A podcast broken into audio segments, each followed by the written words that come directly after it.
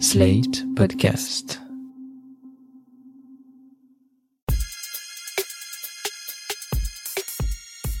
Salut chers auditeurs, salut chères auditrices, bienvenue dans Sans Algo, le podcast qui vous en fait découvrir d'autres. Je suis Mathilde Mélin, journaliste pour Slate.fr et comme je suis spécialiste des podcasts, au moment où sort cet épisode, je suis à Brest. Comme tous les ans, depuis 2003, c'est là qu'a lieu le festival Longueur d'onde, qui est un peu le festival de la radio sous toutes ses formes. On y écoute aussi bien des émissions de radio nationales que des podcasts indépendants ou de la création sonore. Et qui dit festival dit palmarès, souvenez-vous, l'année dernière, dans l'épisode 20 de Sans Algo, on découvrait le documentaire 9h20 Divorce d'Emmanuel Vigier qui venait de recevoir le prix Petites Ondes. Tous les ans, il y a un prix Grandes Ondes pour un documentaire sonore produit par une radio ou une boîte de prod et un prix Petites Ondes pour un docu produit par un ou une indépendante. Mais il y a aussi un troisième prix, un peu plus discret celui-là, le prix de l'écoute des collégiens et lycéens Longueur d'onde Clémy.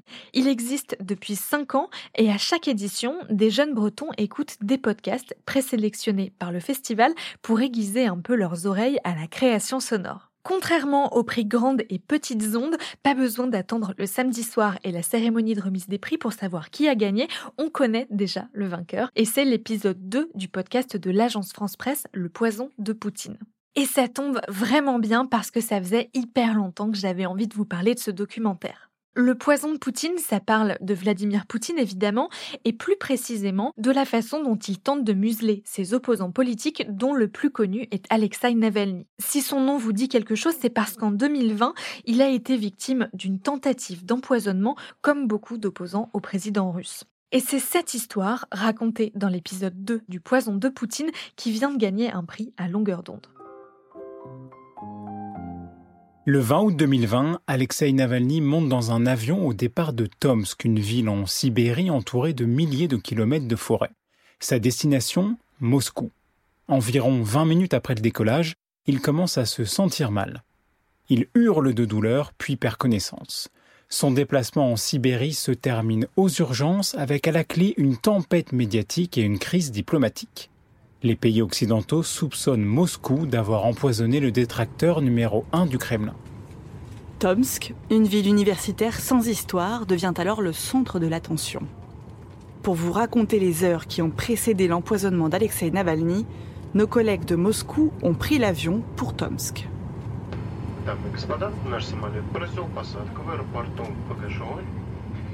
Jonathan Brown et Andrea Palachano ont dormi dans le même hôtel que Navalny. So we're here outside the Xander Hotel in Tomsk. Ça y est, on est arrivé devant l'hôtel. Et tout autour, il y a plein de maisons en bois typiques de Sibérie, en pas très bon état, mais néanmoins très jolies, qui sont assez caractéristiques de la ville de Tomsk. C'est vrai que c'est un endroit euh, pas forcément remarquable, si ce n'est qu'un des principaux euh, événements politiques de l'histoire récente russe s'est produit ici. Donc Tomsk est la dernière ville en Russie où, Navalny a été euh, un homme euh, libre et, et, en bonne santé. Mais il a fait quoi la veille de son empoisonnement, Navalny? Qu'est-ce qu'il a mangé? Qu'est-ce qu'il a bu? Ce sont les premières questions qu'on se pose en cas d'empoisonnement. Vous l'entendez, Le Poison de Poutine, c'est un podcast à quatre voix. Celle des journalistes Andrea Palaciano et Jonathan Brown en Russie et celle de leurs collègues Sarah Lou Lepers et Antoine Boyer à Paris. Tous les quatre travaillent pour l'agence France Presse, qu'on appelle aussi l'AFP. C'est une agence de presse qui a des bureaux et des journalistes partout dans le monde et qui vend des articles, des photos ou des vidéos aux médias. Je pense que c'est sûrement le seul média qui pouvait faire ce podcast sous cette forme en tout cas, c'est-à-dire aller sur le terrain en Russie, avoir accès à autant d'archives sonores, mais aussi à des journalistes qui ont couvert les différentes étapes de cette histoire et qui peuvent donc venir nous en parler. La grande force de l'AFP, c'est ça, une couverture quasi exhaustive de l'actualité mondiale, toujours avec la plus grande rigueur journalistique et une volonté de neutralité, surtout quand il parle de situations complexes comme le sort des dissidents politiques en Russie, parce que le podcast n'évoque pas seulement le cas Navalny, même si deux épisodes sur cinq lui sont consacrés, il parle aussi de l'exil de nombreux opposants politiques à Poutine et d'autres affaires d'empoisonnement. Dans ce podcast aussi, les journalistes de l'AFP font très attention aux mots qu'ils emploient. Ils citent une source pour à peu près tout ce qu'ils disent et ils sont surtout très rigoureux sur le contradictoire. Ça veut dire très concrètement que dans le même épisode, on entend un opposant victime d'une tentative d'empoisonnement et un membre du parti de Poutine, Russie Unie. C'est le cas par exemple dans le cinquième épisode de la série dans lequel les journalistes résument la situation géopolitique de la Russie en quelques phrases avant de revenir à cette histoire d'empoisonnement et de laisser un proche de Poutine répondre à ces accusations. Depuis 2014, les relations entre l'Occident et Moscou se dégradent. Cette année-là, la péninsule de Crimée, territoire ukrainien, est annexée par la Russie. En juillet 2014, un avion est abattu au-dessus de l'Ukraine par un missile de fabrication russe. Près de 300 personnes sont tuées, en majorité des Néerlandais. En 2018, l'empoisonnement à Salisbury au Royaume-Uni de Sergei Skripal, un ancien agent double russe, aggrave les tensions avec Moscou.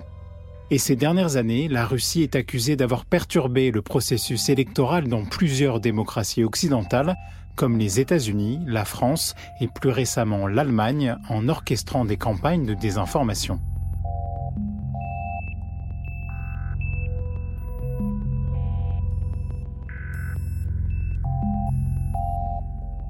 Voici ce que répond Piotr Tolstoï. Il est vice-président de la Douma, la chambre basse du Parlement russe, et membre du parti de Vladimir Poutine, Russie Unie.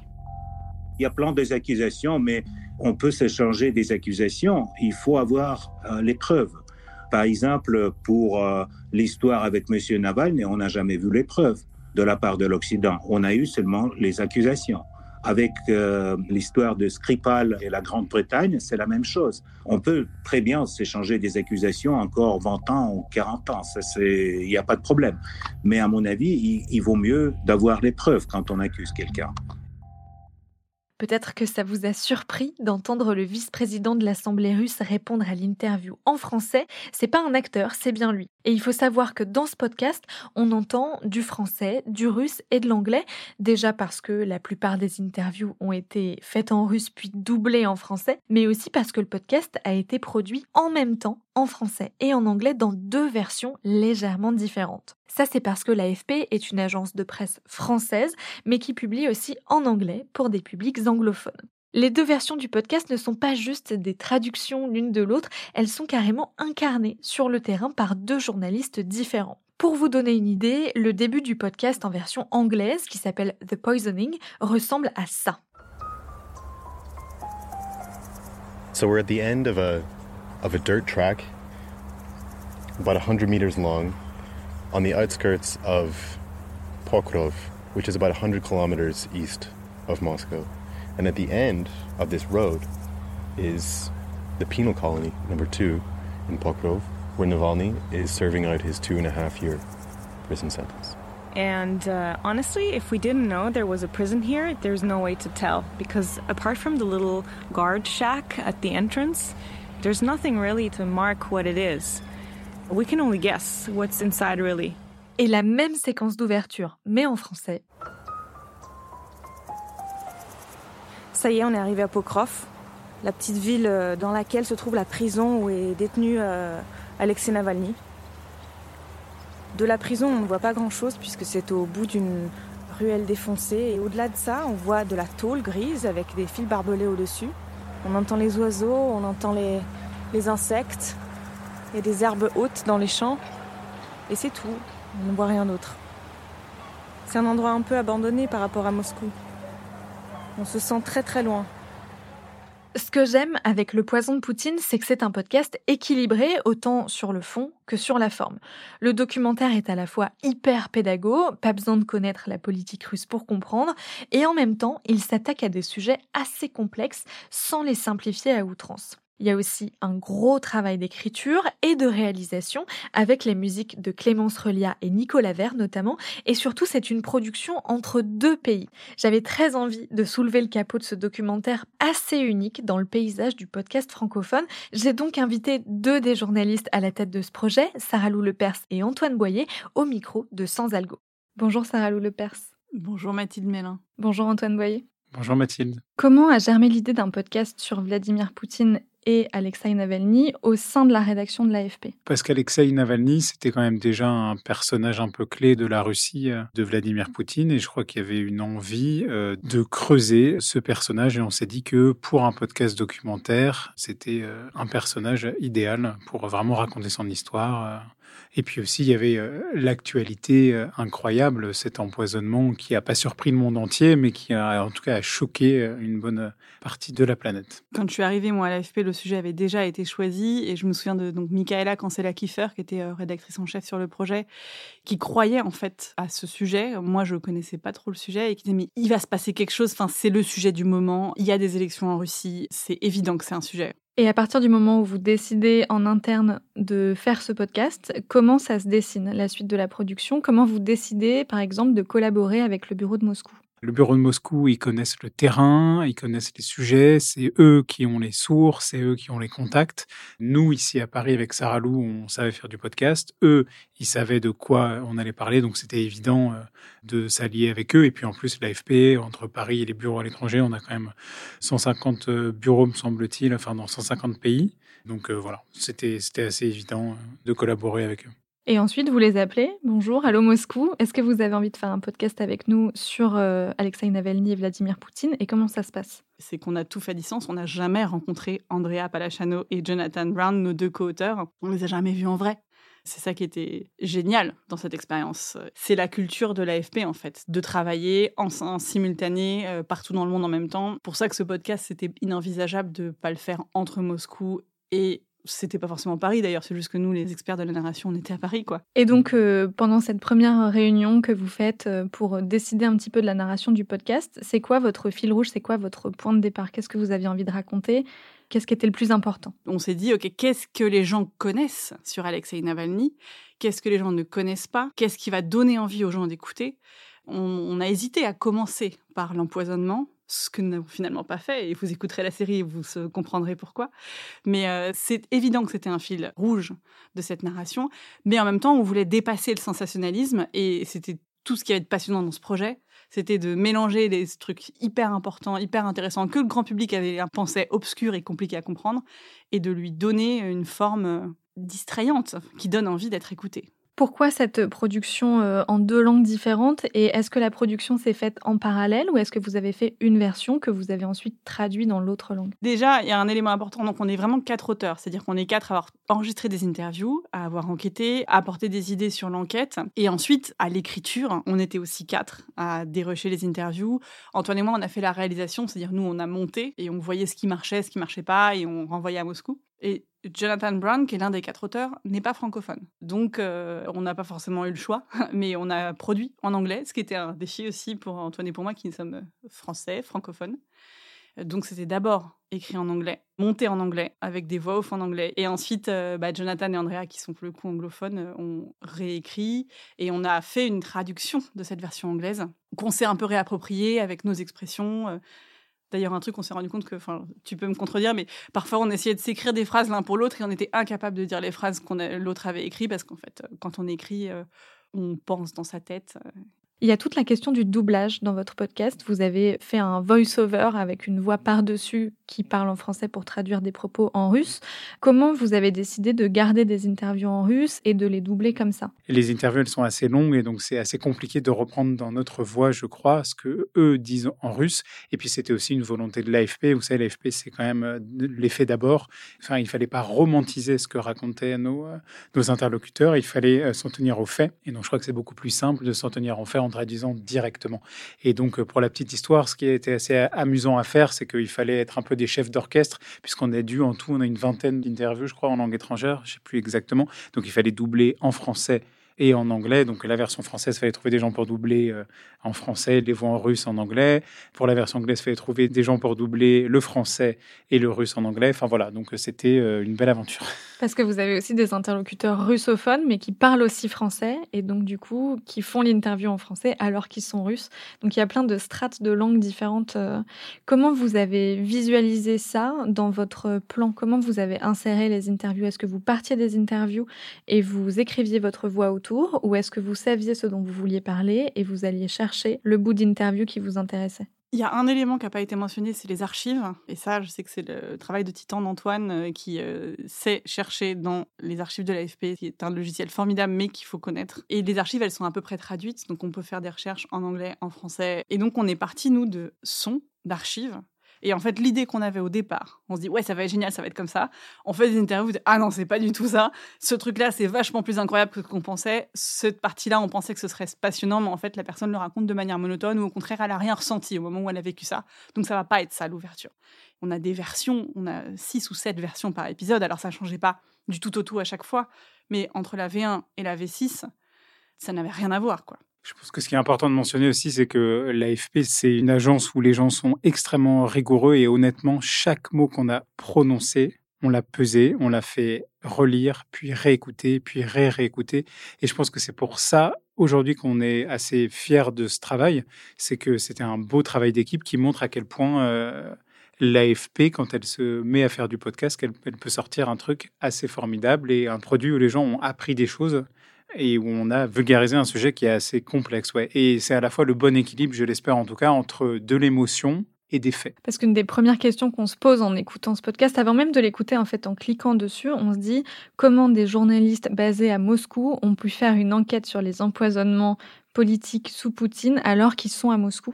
Est-ce que c'est aussi pour ça qu'il y a eu cette rigueur de vérification? C'est pour que eux puissent pas être euh, attaqués sur leur travail sur le terrain? Faut aussi bien se rendre compte que même si la situation s'était déjà fortement dégradée en Russie, on est avant la guerre en Ukraine et c'est ce qu'on essaye de raconter dans ce podcast, c'est que l'opposition, elle était de plus en plus muselée en Russie. Et donc, euh, nous, on a écrit ce podcast au moment justement où le pouvoir euh, resserrait de plus en plus la vis contre l'opposition. Et ce qui est important de noter, c'est que la plupart des gens qui sont interviewés dans le podcast, qui sont des opposants politiques, aujourd'hui, ils sont soit en prison, soit en exil c'était vraiment le moment où la Russie était en train de changer. Et c'était ça euh, le flair, je trouve, des personnes qui ont choisi ce sujet à l'AFP.